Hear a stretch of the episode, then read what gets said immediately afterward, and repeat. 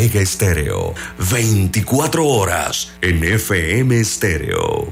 Las opiniones vertidas en este programa son responsabilidad de cada uno de sus participantes y no de esta empresa radial, Omega Estéreo. Son las 7 y 30 de la mañana, hora de un buen café y hora de Infoanálisis, el programa de información y análisis más profundo y actualizado de Panamá. Infoanálisis con Guillermo Antonio Adames, Rubén Darío Murgas y Milton Enríquez. Infoanálisis por los 107.3 de Omega Estéreo, cadena nacional.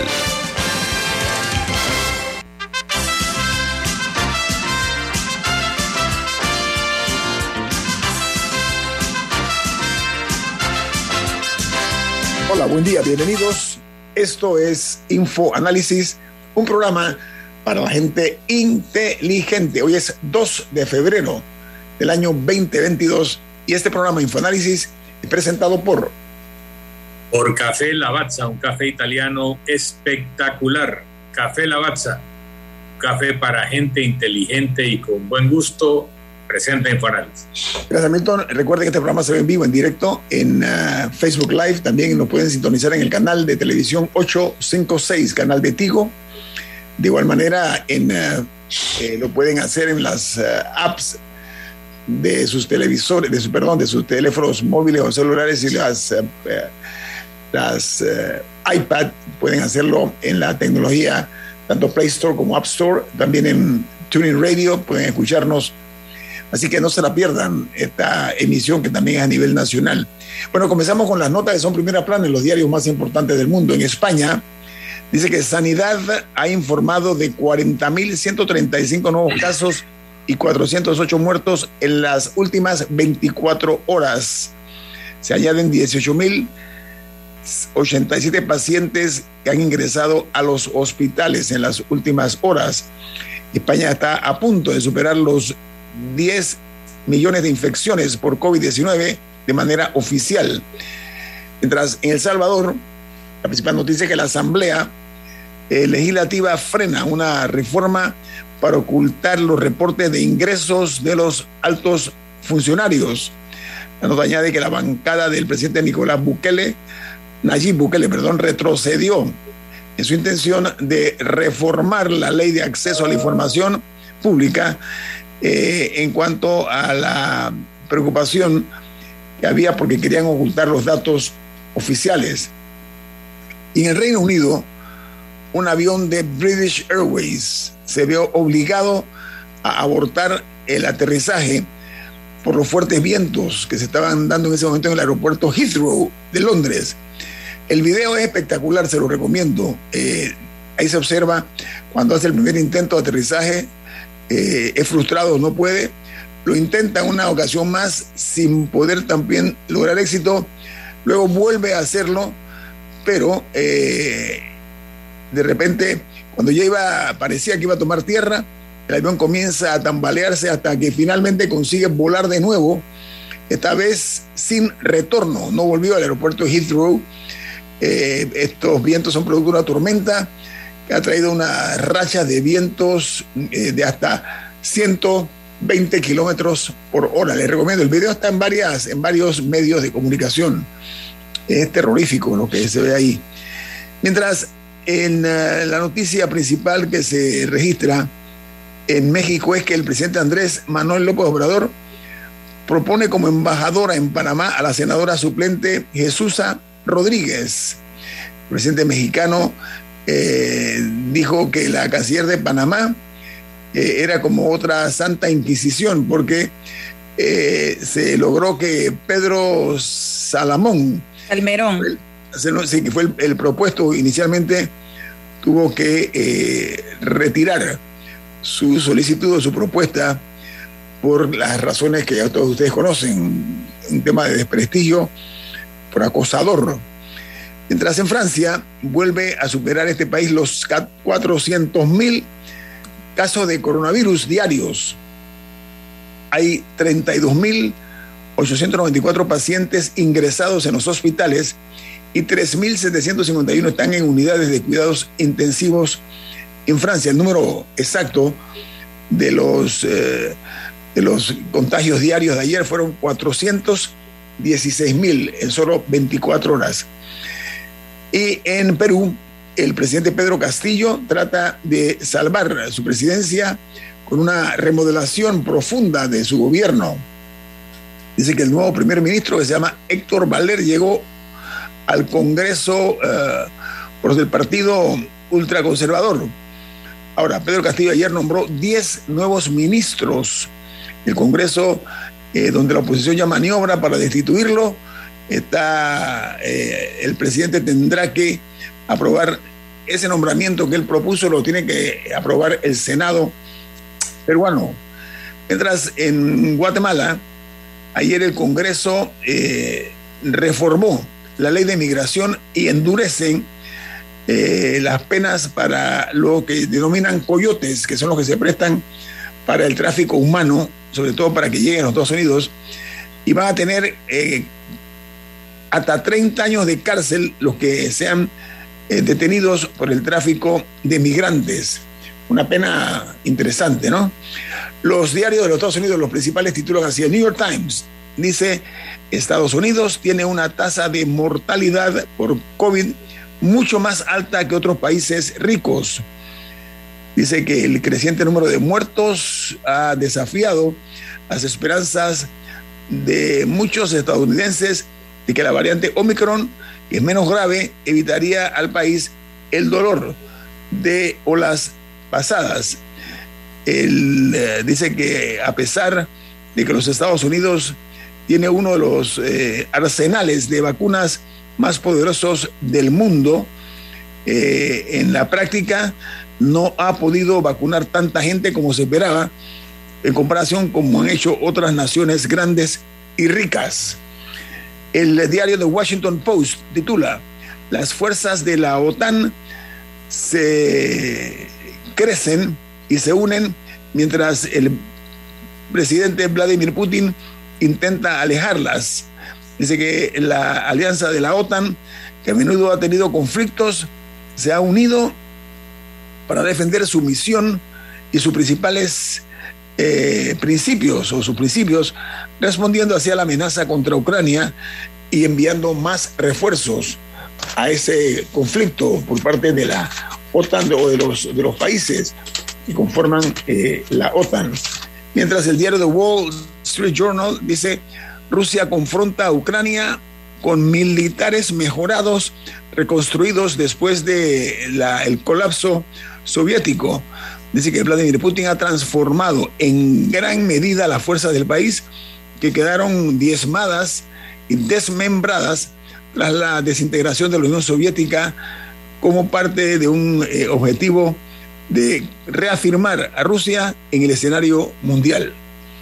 La principal noticia en Chile es que el Ministerio de Salud de ese país reporta 22.192 nuevos contagios de coronavirus y aumenta la cantidad de personas en las unidades de cuidados intensivos, cifrándose ya en un total de 474 que están en alto riesgo en las unidades, unidades de cuidados intensivos. El total de casos en Chile es de 2.190.561. Los fallecidos son 39.733, a los cuales hay que sumarle 12 que fallecieron en las últimas 24 horas. Y en Costa Rica, la Caja Costarricense de Seguro Social mantiene los vacunatorios activos en todo el país para aplicar eh, las dosis a los niños. Dice que la COVID mata 28, perdón, 58 personas en la última semana. Y hay una buena noticia para Costa Rica que nos alegra a nosotros también, que España donará 500 mil dosis de vacunas contra la COVID de la empresa farmacéutica Moderna. Y cierro las internacionales en Ecuador, donde un alud de lodo ha provocado por las lluvias eh, torrenciales que están azotando en Quito, dejó al menos 22 muertos y temen que hayan más fallecidos en esta, esta riada que se dio en eh, la capital ecuatoriana. Aquí yo tengo el punto final a las internacionales, no sé si Camila tiene alguna o, Milton, sino para ir con el invitado. ¿Sí? Ok.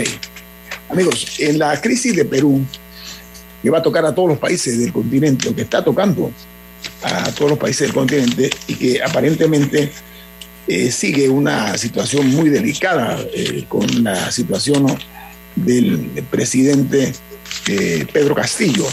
Nosotros hoy vamos a conversar hasta Lima con un prestigioso periodista y analista, periodista peruano que está en la capital de Perú. Así que establecemos contacto con Ricardo Uceda. Don Ricardo, buen día, ¿cómo está?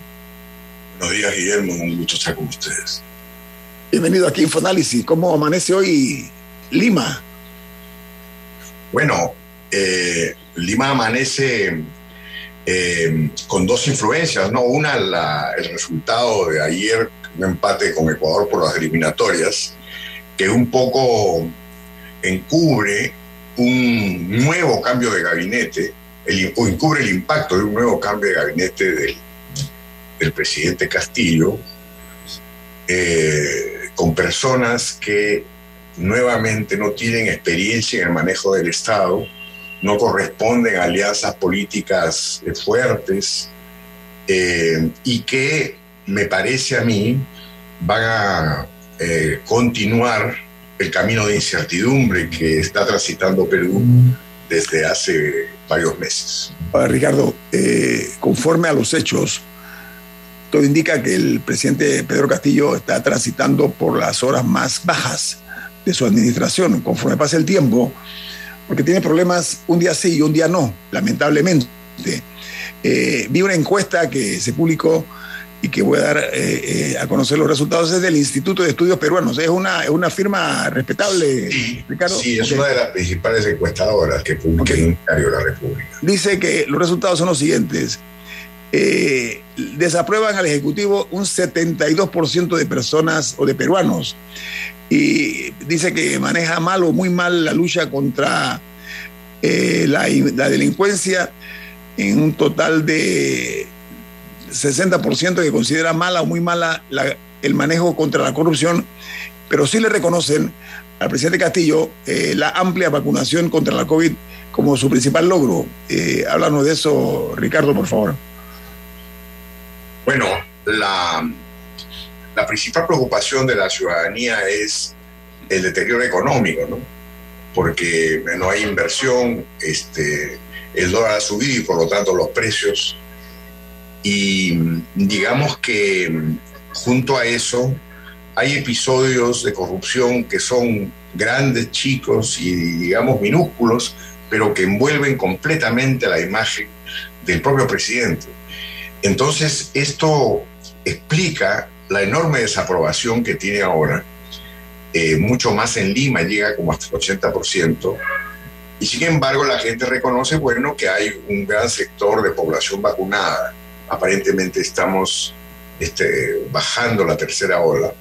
Y eso sí, claro, se reconoce, pero no oculta el enorme, la enorme desaprobación que, que afronta ahora Castillo y que obedece a causas completamente imprevisible, porque no se debe a la oposición, tampoco a factores, digamos, que puedan ser externos, sino a los propios problemas y, tropiezos domésticos que afronta este gobierno, ¿no? Y que podemos, juego con gusto, pues, explicitar en los minutos siguientes. Si quiero, presidente, que ampliemos eso, Camila. Ahora, Perú venía de una crisis antes de Castillo, tuvo como cinco presidentes en un periodo de, dos, cuatro creo que fueron, un periodo como de dos años o menos. Este es un gobierno que no tiene ni seis meses. ¿Qué tanto de la crisis es Pedro Castillo y qué tanto le habría pasado a cualquiera? Que los peruanos digan, ya no, o sea, queremos cambiar un presidente cada seis meses, no estamos, no estamos conformes con nadie. O sea, ¿qué tanto es él y qué tanto son las circunstancias que ya venía de inestabilidad que ya venían en, Perú. Bueno, mira Camila, tu pregunta permite efectivamente ponernos en la perspectiva.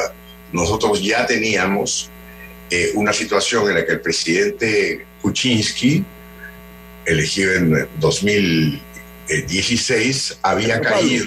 Pedro Pablo. Pedro Pablo Kuczynski, ¿no?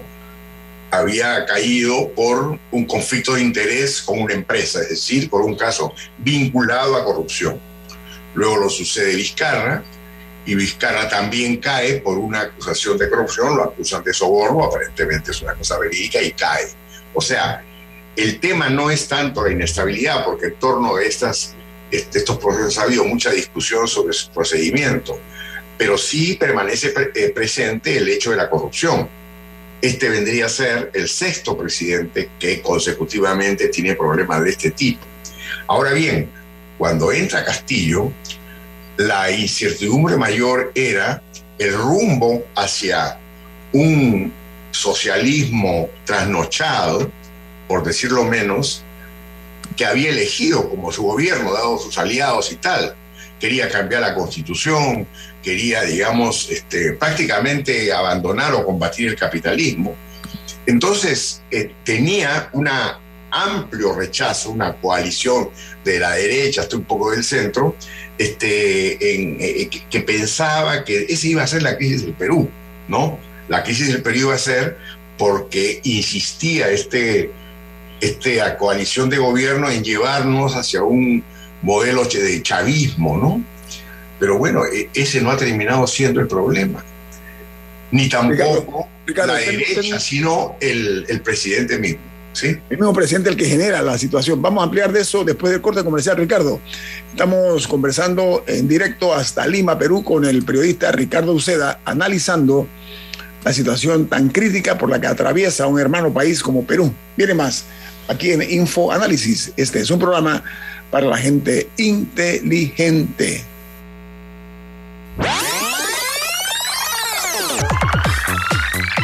Stereo tiene una nueva app. Descárgala en Play Store y App Store totalmente gratis. Escucha Omega Stereo las 24 horas donde estés con nuestra nueva app.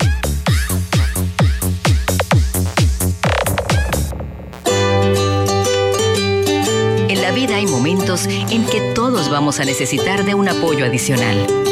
Para cualquier situación, hay formas de hacer más cómodo y placentero nuestro diario vivir. Sea cual sea su necesidad, en Hogar y Salud los apoyamos haciéndole la vida más fácil, porque contamos con la experiencia necesaria para recomendarle lo que usted necesite. Recuerde, Hogar y Salud les hace la vida más fácil. Visite nuestras nuevas sucursales en Villa Zaita al lado del Super 99 y en Cativa Colón al lado del Super Extra. Estamos abiertos en todas nuestras sucursales del país y le hacemos su entrega de forma gratuita en Panamá Centro. Para mayor información, puede consultar en Instagram y Facebook.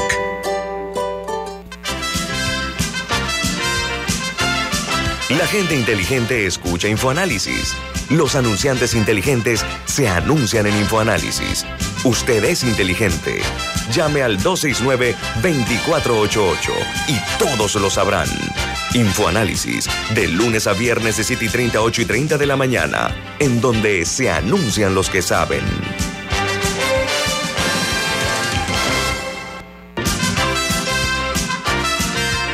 Ya viene Infoanálisis, el programa para gente inteligente como usted.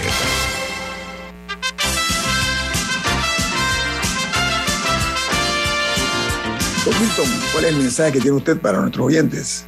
Así es. En Banco Aliado te acompañamos en tu crecimiento financiero.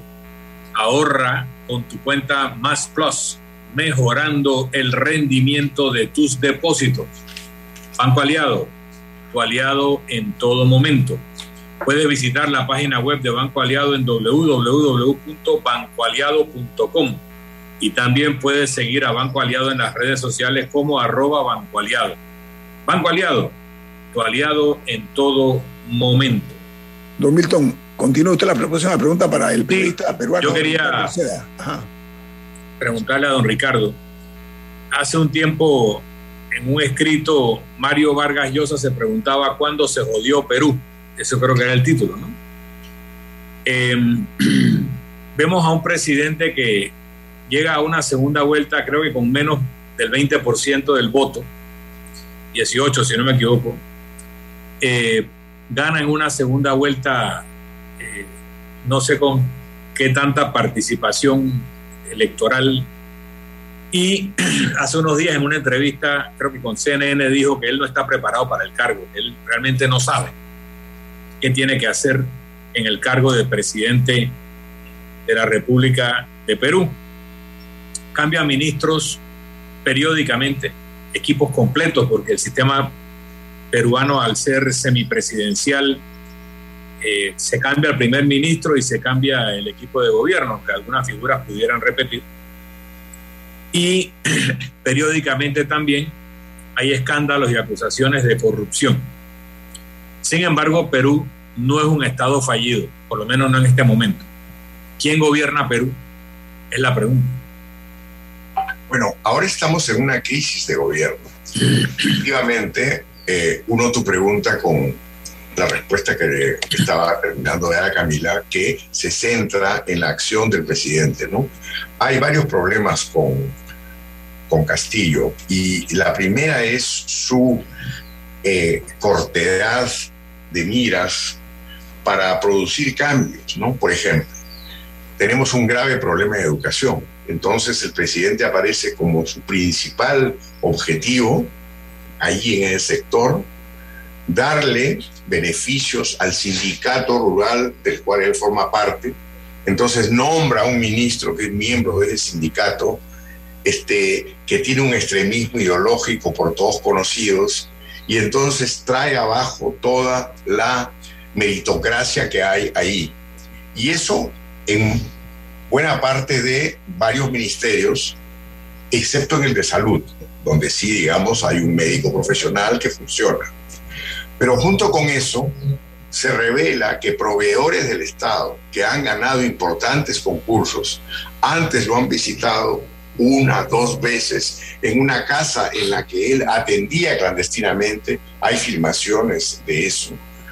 Se descubre que su secretario, que es un amigo de juventud, el secretario particular, tenía 20 mil dólares escogidos en el baño y había participado directamente en las reuniones con estos proveedores. Se descubre que hay una señora que es una lobista que gana concursos del Estado desde hace varios años, que le hace una fiesta para los hijos del presidente en Palacio. Se descubre en suma una promiscuidad teñida de corrupción que es, digamos, inescapable para Castillo.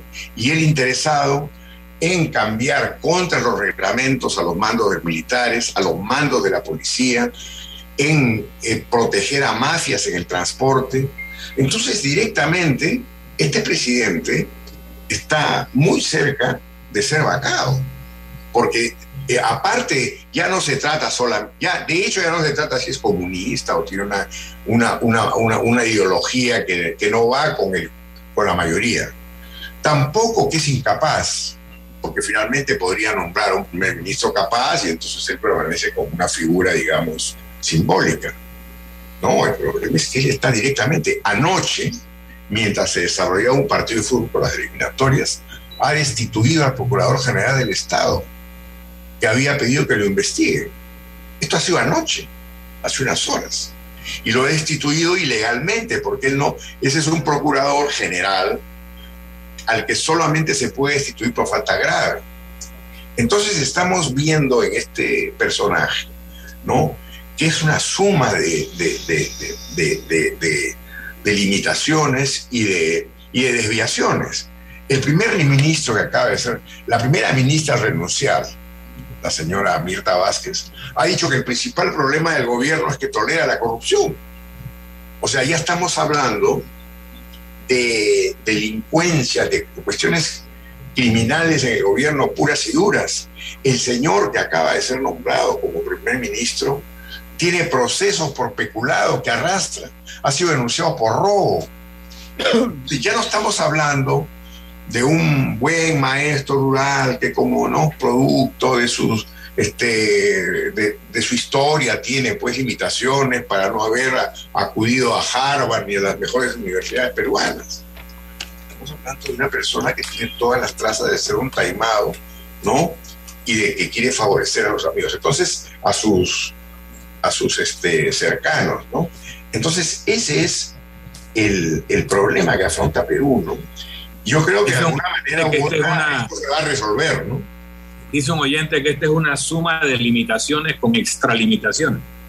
En, en efecto, realmente es feliz la polarización que has logrado. Sí, bueno, Ricardo, ah, se la va a pasar a Camila, pero nada más eh, quiero agregar, el nuevo primer ministro es un tránsfuga, lo han calificado de tránsfuga por, por el cambio, el giro que ha dado. Y tiene siete partidos en, sí, pero, pero, Desde la derecha, digamos, extrema hasta ahora a la izquierda del otro lado, pasando por una serie de, de una trayectoria impensable, ¿no? Una persona que realmente... Paso a Camila, Camila, adelante. Y, bueno, hablando, ampliando un poco el panorama, eh, la, persona que quedó de segunda contra Castillo también era una persona sumamente problemática, que era Keiko Fujimori. Y corrupta también, y corrupta. Entonces, o sea, ¿cómo llegamos a ese escenario? O sea, si nos podría explicar un poco el panorama político de Perú, que generó que esa fuera la, opción en la papeleta. Bueno, claro. Yo, una vez, yo una vez escuché, pero no fue para esta elección, a alguien describir la, creo que fue para la de, creo que una, la que era Ollanta Humala, que creo que también era contra Keiko. Alguien describir eh, que elegir era como escoger entre un cáncer y un SIDA. creo que fue Vargas Ah, ok, ajá. En, en, una elección peruana, me parece que fue esa. Y yo vi a mucha gente más o menos con ese sentir. ¿Qué ha pasado en el sistema de partidos, el sistema político de Perú? que ha generado todos estos problemas de que no se pueda encontrar aparentemente un presidente que pueda durar su periodo. Eh, ¿Y dónde están los demás partidos? ¿Y por qué Keiko llegó a ser una opción? ¿Qué está pasando ahí?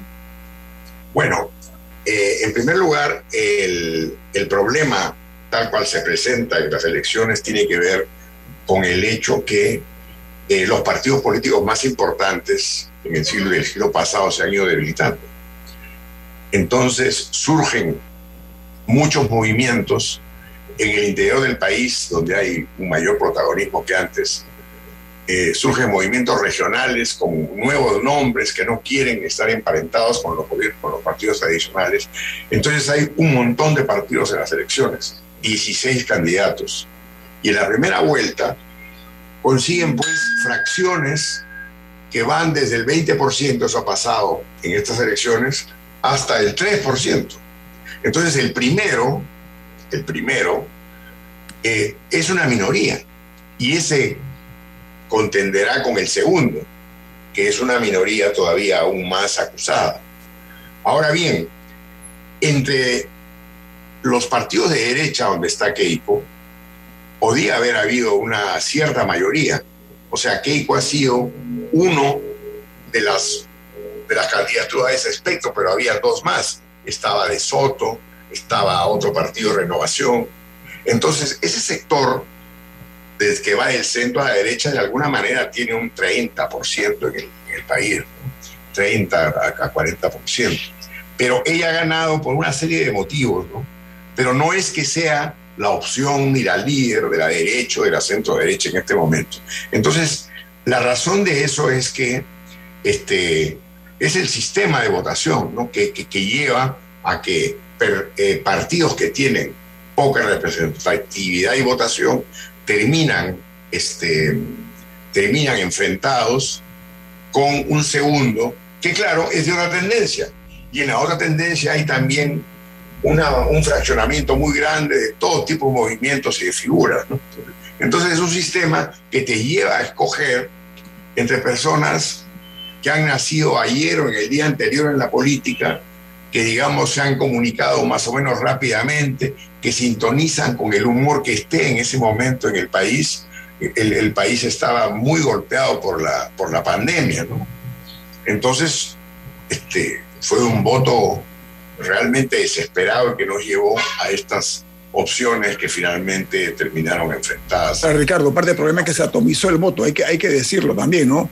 Eh, eh, se atomiza tanto que llega al punto de lo que tú estás diciendo, que se gana con un 20%, que es una minoría. Pero en este caso menos. Menos de, claro. Ricardo, eh, voy a un corte comercial, regresamos contigo allá a Lima, después del corte comercial, ¿ok? Viene más aquí en Info Análisis. Este es un programa para la gente inteligente.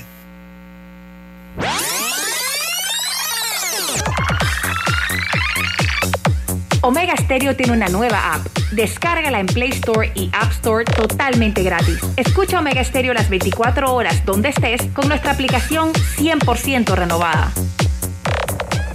Si desea que sus colaboradores trabajen desde su casa, podemos ayudarle.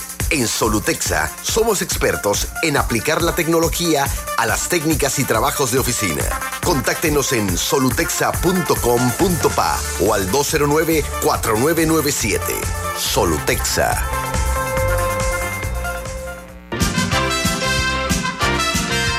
Ya viene InfoAnálisis, el programa para gente inteligente como usted.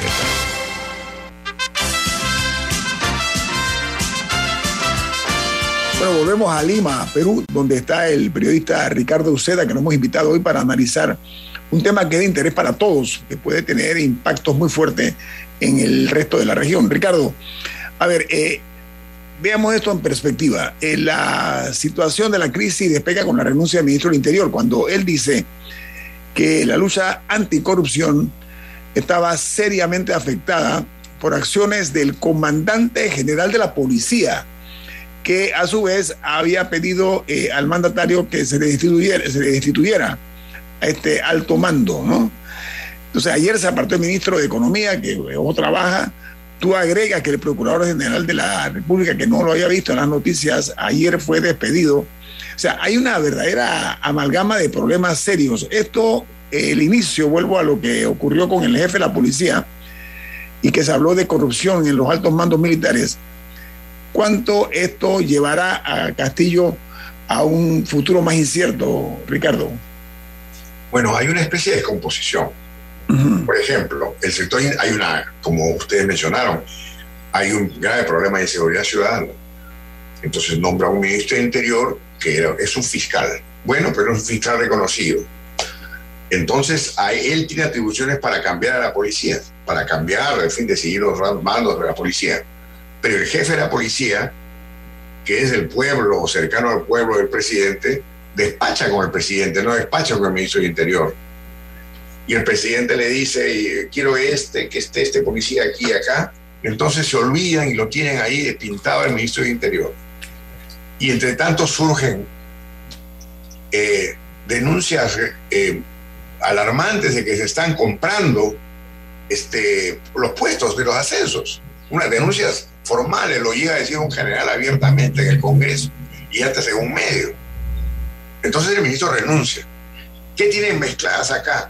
Problemas institucionales, de desinstitucionalización de un, de un sector, problemas de corrupción, y así en educación, que se están vendiendo pruebas para los maestros que son aliados de, de, de Castillo, ¿no? Entonces, hay una descomposición yo creo que la situación del presidente Castillo va a terminar en una situación de vacancia, porque ya tenemos, acá hay eh, sectores de centro, de centro izquierda, que estaban muy, muy dolidos porque Vizcarra por corrupción fue, fue expulsado, ¿no? Fue despedido. Decían que no se puede tocar al presidente, pero ahora estos mismos personajes están diciendo, le están pidiendo que renuncie, porque para ser vacado, que es una figura discutible en Perú, se requiere los 87 votos. De momento no hay, pero a mí no me cae duda que eso va a llegar, porque esos problemas que se están viendo en este momento, que son estas corruptelas que vemos, no he mencionado una que ha habido con la compra de petróleo, ¿no? Este, realmente grotesca, van a terminar, a mi juicio, un problema de vacancia, una situación de vacancia. Ahora, Ricardo, el mes de noviembre último pasado, eh, recordemos que eh, la oposición eh, intentó sacarlo del poder, como tú bien dices, mediante la figura de la vacancia por incapacidad moral, que eso son palabras mayores desde mi interpretación de los conceptos. Y ahora una congresista ayer se fue por la vía de cambiar la constitución para facilitar la destitución del presidente. Esa u otras vías. ¿Tú qué opinas de eso? Bueno, yo opino que debe haber mecanismos para poder vacar al presidente cuando hay pues una situación en la que no puede seguir gobernando. Porque imagínate una persona descubierta en palacio, abusando de un menor, ¿no? En la actual, en la actual, en la actual legislación, una cosa así solamente lo puedes este, meter en la figura de incapacidad moral, pero es discutible porque dicen que por todo delito penal hay que esperar a que acabe su mandato para juzgar. Entonces, este, efectivamente hay un vacío en la Constitución, una insuficiencia, pero yo creo que insuficiencia para ver qué es incapacidad moral, lo que en realidad incapacidad moral ya, para decirlo un poco cínicamente, son incapacidad moral, incurre en incapacidad moral el que puede ganarse 87 votos en contra en el Congreso, que es lo, el límite necesario, ¿no? Pero es una situación a la que se va a llegar por el deterioro veloz que tiene este personaje y por la conciencia cada vez más amplia de los peruanos de que no puede seguir gobernando, por las razones que ya he explicado. Ahora, en ese sentido, hablando de la vacancia y no necesariamente del caso de Pedro Castillo, que si bien hay personas que han celebrado el, hecho de que en Perú eh, puedan destituir a, presidentes más fácilmente y por, el único país de América Latina en el que se está viendo eh, esa tendencia, ¿qué tan saludable es para una democracia y, y para la institucionalidad y para la estabilidad general de un país que cada seis meses se esté cambiando a la, a la tan, tan fácilmente a la cabeza de un gobierno? Bueno, evidentemente no es una situación ideal ni deseable y diría más que es que es inconveniente. O sea, ese es mi punto de vista. Por ejemplo, al señor Kuczynski, primer gobierno, pienso que no se le debió vacar, sería un problema grave de, de, de, conflicto de interés que debería ser dilucidado, ¿no? Pero tenía la mayoría en contra, entonces podía ser vacado, tenía, había esa cantidad de votos, pero debió continuar su gobierno, no era un gobierno disfuncional. El segundo, que es el, señor Vizcarra, aparecieron evidencias flagrantes de que había robado, ¿no? Y, otra discusión de si él debió o no ser vacado. Y aquí hay que ponderar cuánto daño puede hacer, si es que existe la posibilidad de que lo vaques, una persona que es un delincuente activo en el gobierno y que puede desde el Estado instrumentar el sistema de justicia y otros poderes para este, para, digamos, este, salvaguardar su situación. Eh, Ricardo, en el... Yo creo que en ese caso fue justificado, como pienso que sería justificado en este caso también. Ricardo, en el caso del constitucionalismo panameño, el proceso de destitución de un presidente por la Asamblea Nacional es lo que se llama un juicio político. Y si bien la constitución dice las causales por las cuales se le puede procesar a un presidente y le da una especie de inmunidad sobre todo lo demás, acaba siendo un juicio político. Eh, no importa lo que se aduzca ni las pruebas que se presenten, si hay una mayoría suficiente y que lo declara responsable o destituido, queda destituido porque es un juicio político. No se espera que tengan las características de un proceso judicial normal. Y en el caso de Perú, en los presidentes que han sido vacados o destituidos, pues simplemente cuando se dieron los votos suficientes encontraron los argumentos para hacerlo. En el caso del presidente Castillo, ¿hasta dónde pesa en la mente de los diputados quién quedaría en su reemplazo? Que tal vez les preocupa más que el mismo presidente Castillo, o que hay algún nivel de complicidad o de expectativa de beneficios por los cuales no darle los votos a una vacancia. O sea, hasta dónde este es un juego de intereses individuales y personales y hasta dónde hay una verdadera preocupación por la patria y por estar bien gobernados. Yo creo que en todos los casos hay estos intereses que tú mencionas. Nosotros tenemos en realidad en los últimos veintipico años dos presidentes vacados. Fujimori, cuando fugó el país y fue vacado rápidamente, casi sin proceso. había renunciado y no lo, lo destituye. En ese caso, este, podría haber defectos de forma, pero fue así. En el caso de Kuczynski no fue vacado, él renunció cuando ya vio que le iban a vacar. Entonces él había esa mayoría. Y yo creo que ahí pesó más la venganza, el sentimiento de venganza, el fujimorismo, que realmente razones de Estado, porque él podía haber seguido. El Fujimorismo pensó, para aludir a esos intereses que tú mencionas, pensó que al que lo sucedía, que era Vizcarra, traicionando a Kuczynski, estaba negociando con ellos su cabeza, lo iba a manejar. Pero cuando Vizcarra asume, en realidad se pasa a ser un enemigo de ellos, un activo enemigo de ellos, le cierra el Congreso, consigue una altísima popularidad y luego cae víctima de acusaciones de corrupción letales, que había recibido sobornos. Y en la, en la, en la, digamos, en la discusión de si Vizcarra debía seguir o no, por supuesto que había intereses. Había un gran interés de grupos de centro y de izquierda de mantenerlo, porque era una figura política, tenía muchos votos. Pero a la vez eran muy fuertes las declaraciones de corrupción y cae. En este caso, también, en el de caso de Castillo, también, en el mejor de los casos, algo, lo ideal para, en mi caso, una opinión personal y también recogiendo un poco la inquietud de Camila, yo diría que lo mejor sería que el presidente, consciente de sus limitaciones, diga, nombre un, un, gabinete, ¿no? Con un primer ministro probo, experto, que represente, si no a todas las fuerzas políticas que pueda realmente gobernar con amplitud pluralismo y no este señor que es un tránsfuga, ¿no es cierto?, desde que apareció en la política y terminará en no sé qué movimientos luego y que tiene acusaciones gravísimas por inmoral y corrupto.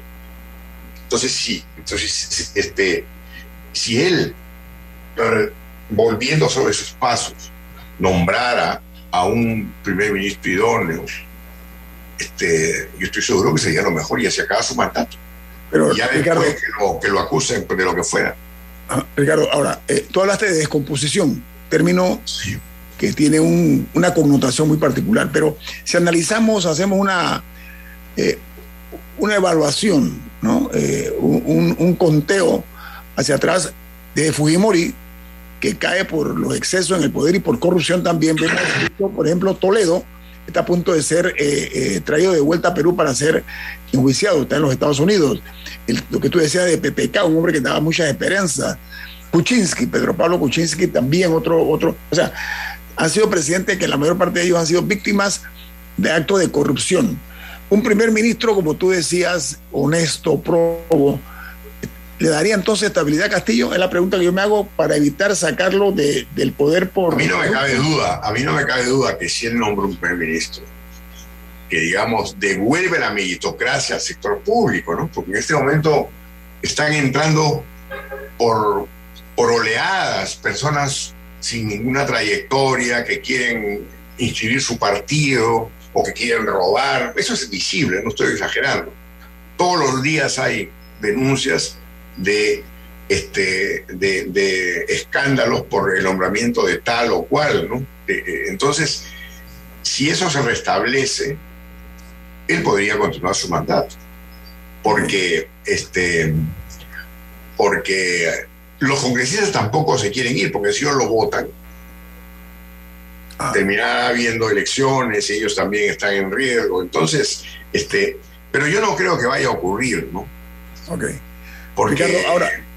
No, creo que vaya a ocurrir eso. Oye, Ricardo, ahora ya tenemos que, que, terminar la entrevista por razones de tiempo, obviamente, pero muy corto. Tú nos das la noticia que anoche fue despedido el Procurador General de la Nación. ¿Qué impacto va a tener esto en la estabilidad del presidente Pedro Castillo? Así en dos minutos, por favor. Eh, no sé por qué. Eh, cuando el procurador denunció al presidente ante la fiscalía, le pidió que investigaran al presidente, porque la fiscalía no lo puede denunciar, pero sí lo puede investigar. Okay.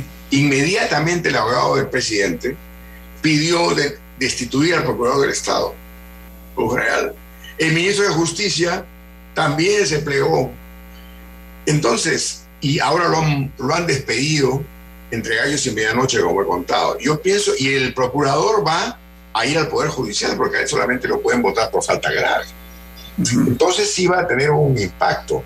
Creo que Castillo puede ser acusado constitucionalmente por esto después y de hecho ahora mismo el ministro de Justicia. O sea, eh, es una, es una apuesta bien peligrosa la del presidente Castillo. Oye, sí, porque está votando al que lo quiere investigar, ¿no? Sí. Oye, Ricardo Uceda, es siempre un placer tenerlo usted aquí en, en Infoanálisis. estoy, estoy, muy agradecido, estoy muy agradecido de que haya tomado de su valioso tiempo para participar en este programa e ilustrar a la audiencia panameña en cuanto a lo que está ocurriendo en este momento en tu país, que es muy querido aquí en, este, en Panamá, que es Perú. Que tenga un buen día, Ricardo. Lo mismo para ustedes. Buenos días. Un abrazo en la distancia. Bueno, vamos al corte comercial. Esto es Info Análisis, un programa para la gente inteligente. Omega Stereo tiene una nueva app. Descárgala en Play Store y App Store totalmente gratis. Escucha Omega Stereo las 24 horas donde estés con nuestra aplicación totalmente nueva. El mundo nos escucha. www.omegastereo.com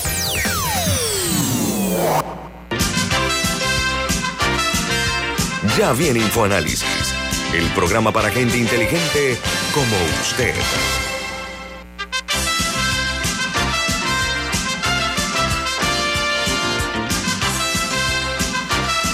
Vamos a compartir con ustedes eh, los últimos números que se ha generado por parte del Ministerio de Salud en cuanto a la COVID-19 en Panamá. Ayer se reportaron 17 fallecimientos, 5.606 nuevos casos en las últimas 24 horas, 5.600. El total de los casos eh, ya rebasó los 700.000, está en 705.880 y en 7.752 los fallecidos. Los casos activos están en 57.434. Esos son los números de la COVID en la República de Panamá. Que haya, o, sea que han bajado. Sí, pero ha facilitado el Ministerio de Salud. Ayer ocurrió algo interesante. Es que eh, se anunció que se había eh, destituido eh, casi que a un centenar de policías por actos de diversa naturaleza. Esto es uno de, de los temas que nosotros hemos venido aquí tocando con mucha frecuencia en el hecho de la penetración del narcotráfico en la política, en los diferentes estamentos del Estado. Y esto tiene una particularidad que estos 100, de estas 100 unidades de la policía que fueron separadas del cargo, eh, tiene una que ver con el caso este eh, del, sonado caso de la operación eh, Chivo, creo que se llama, ¿no? Donde varios miembros de la Senan, a propósito, son de los, de los 119 son del Senan, los destituidos. entonces, hay una intención de ponerle coto a esto porque se habla de que son eh, casos vinculados al cártel de las drogas. Entonces se está viendo una intención clara de ponerle un alto a este tipo de situación, lo cual me parece que, que puede generar buenos comentarios. Milton.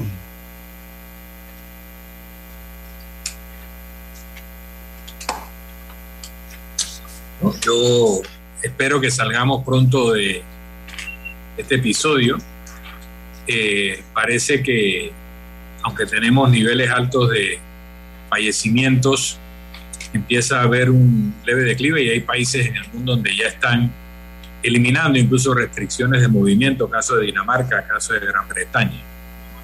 Que esperemos que aquí lleguemos a ese camino pronto. yo, me refería a la pregunta, fue otra, Milton, era sobre los 100 policías que han sido eh, dados de baja por diversas eh, actividades non santas. Eso era... era ah, no, no capté que... Perdona eh, la digresión. Bueno, sabemos hace varios años de la penetración del crimen organizado en las estructuras de poder. Se ha denunciado en los partidos políticos y se ha denunciado en la fuerza pública y se ha denunciado en distintos niveles. Se sabe que había operaciones de inteligencia que estaban detectando estas redes eso requiere penetración de las redes y también requiere de voluntad política para romperlas. Parece que estamos en un momento donde se tiene ya la voluntad política y la información suficiente para reventar estas redes criminales dentro de los estamentos del Estado. Eso es muy oportuno para la salud del cuerpo social, que nuestros anticuerpos estén combatiendo a esos eh, elementos perjudiciales para nuestra salud social.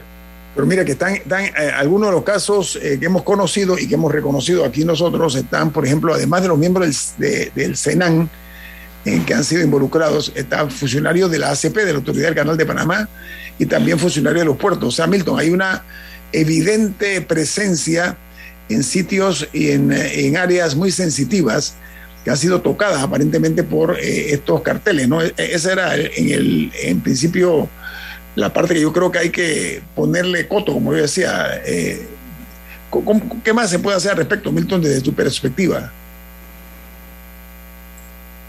Bueno, yo pienso que el tema de estar rompiendo estas estructuras organizadas eh, condenando, llevando a juicio y desarticulando es, un camino, es el camino correcto. Pero también hay que determinar cómo se colaron allí, cómo se metieron. Si fue que entraron personas honestas y luego fueron corrompidos en el cargo, o si fueron personas que se infiltraron ya eh, formando parte de organizaciones delincuenciales. En ambos casos, los países que han logrado combatir este tipo de situaciones tienen sistemas de control, tienen operaciones eh, internas encubiertas también, y operaciones de filtración. Yo recuerdo haber conocido a un asesor de seguridad hace muchos años en un, en un ambiente social, lo conocí en una fiesta de una casa de playa y entonces contaba de que vino a hacer un trabajo para la presidencia de la República con respecto a al equipo de escoltas. Y estaba sorprendido que aquí hubiera escoltas que cuidaban a un presidente y que no hubieran sido investigados, que no se hubiera ido a la casa donde viven, que no se hubiera conocido quién es su familia, quiénes son sus vecinos, cuáles son sus actividades eh, a nivel eh, privado, recreativo, porque ahí es donde estas personas que deben cuidar a un presidente pueden ser reclutadas por lo que quieren, por quienes quieren lo contrario. Periódicamente a esas personas que ocupan cargos de responsabilidad se les tiene que pasar por sistemas tipo polígrafo. Periódicamente tiene que estar investigándose su nivel de vida, a ver si la casa, el carro, los viajes, los gastos que tienen corresponden con los ingresos oficiales que perciben. Si tú no tienes un sistema que periódicamente está revisando eso, además de un sistema autorizado judicialmente de intercepción telefónica y de comunicaciones de esas personas que están muy cerca del presidente o de las personas que requieren un cuidado especial, pues vas a ser infiltrado y vas a ser optado por las organizaciones criminales o a veces no son organizaciones criminales, a veces te infiltran gobiernos extranjeros, a veces te infiltran organizaciones de inteligencia de otros países eh, que quieren información sobre las decisiones del poder local. Entonces, tú tienes que tener cierto nivel de paranoia institucionalizada y que está constantemente velando porque no se hayan dado este tipo de infiltraciones en los organismos de poder y en los organismos de persecución del delito para mantenerlo sano. Y una vez que detectas la infiltración, tienes que cortarlas ya sea de tajo, si todavía es una infiltración inicial, o hacer una operación investigativa para arrancar de raíz toda la estructura. Oye, eh, hacer algo, Camila?